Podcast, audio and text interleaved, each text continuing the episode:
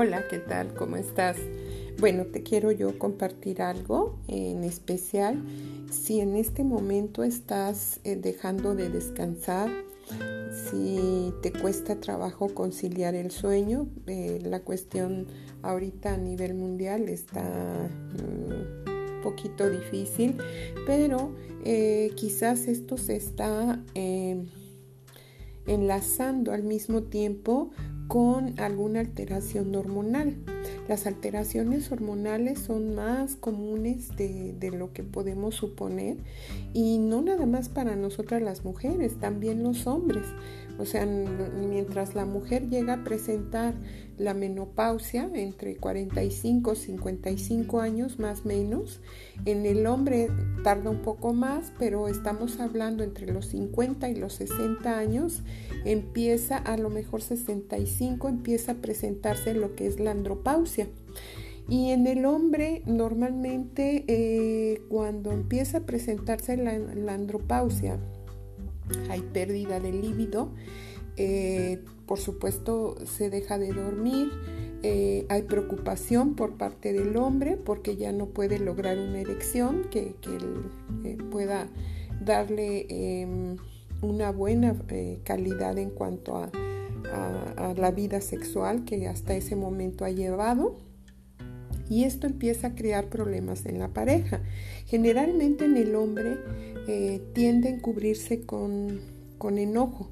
Eh, tienden a volverse más irritables, más gruñones, eh, de todo se molestan. Y en la mujer nosotros nos, volvemos más chillonas con la menopausia.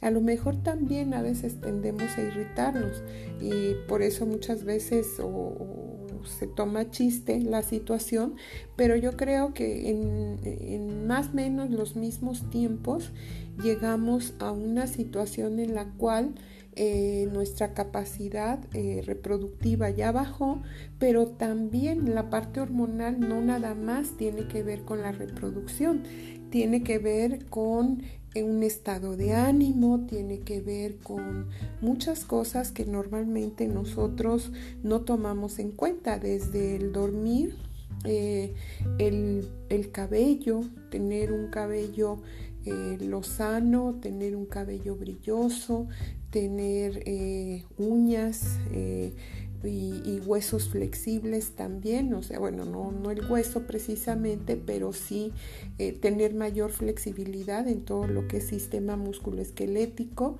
que tengamos más tono muscular, todo esto tiene que ver con la parte hormonal.